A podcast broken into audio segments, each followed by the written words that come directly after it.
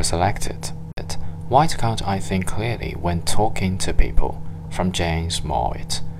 I've had this problem many times before. It's frustrating to know what you're talking about, know what you want to say, but be unable to actually say it the way you want to. When the time comes to speak, I think what might be happening is that you're getting self conscious. Instead of focusing on what you want to say, you're focusing too much on how you are saying it. There's a subtle distinction here. Focusing on the how too much means you're focusing on yourself instead of on the task at hand. For example, when I play soccer, I focus on the field around me, not on how well I'm personally performing. I hope that makes sense. There are many ways to say the exact same thing, so don't get so caught up on the logistic of it. Keep your end goal in mind of what you want to say and be flexible with how you are actually going to say it. Another factor is that when you feel anxious, words just don't come out right. If I'm anxious, my sentences don't really make much sense at all, and I sometimes say things that I know aren't true. It's odd, but if you remove the anxiety from the equation, you are able to perform perfectly well.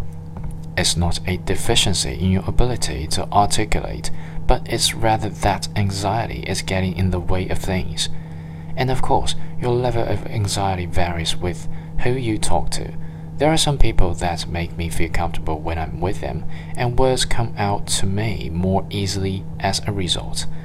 But there are other people that make me feel self conscious.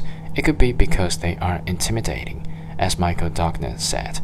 Ask yourself what is it about them that makes me feel intimidated?